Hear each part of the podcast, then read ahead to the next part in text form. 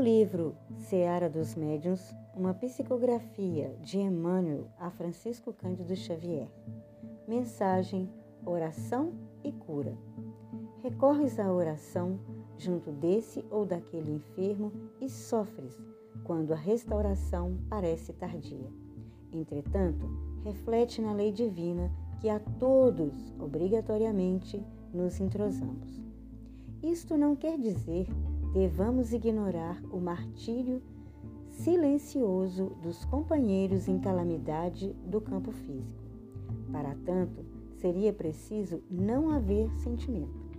Sabemos sim quanto dói seguir noite a noite provação dos familiares em moléstias irreversíveis. Conhecemos de perto a angústia dos pais que recorrem, que recolhem no coração o suplício dos filhinhos torturados no berço. Partilhamos a dor dos que gemem nos hospitais como sentenciados à pena última e assinalamos o tormento recôndito dos que fitam inquietos em doentes amados os olhos que se embaciam. Observa, porém, o quadro escuro das transgressões humanas que nos rodeiam.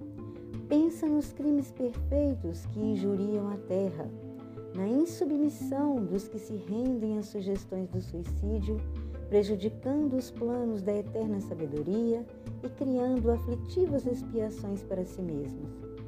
Nos processos inconfessáveis dos que usam a inteligência para agravar as necessidades dos semelhantes e na ingratidão dos que convertem o próprio lar em reduto do desespero e da morte.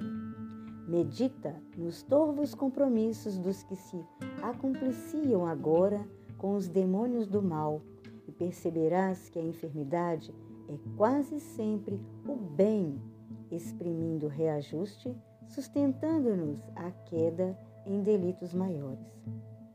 Organizemos assim o socorro da oração junto de todos os que padecem no corpo dilacerados. Mas, se a cura demora, jamais nos aflijamos. Seja o leito de linho, de seda, de palha ou de pedra, a dor é sempre a mesma. E a prece em toda parte é a bênção, reconforto, amparo, luz e vida. Lembremos-nos, no entanto, de que as lesões e chagas, frustrações e defeitos em nossa forma externa são remédios da alma que nós mesmos pedimos à farmácia de Deus.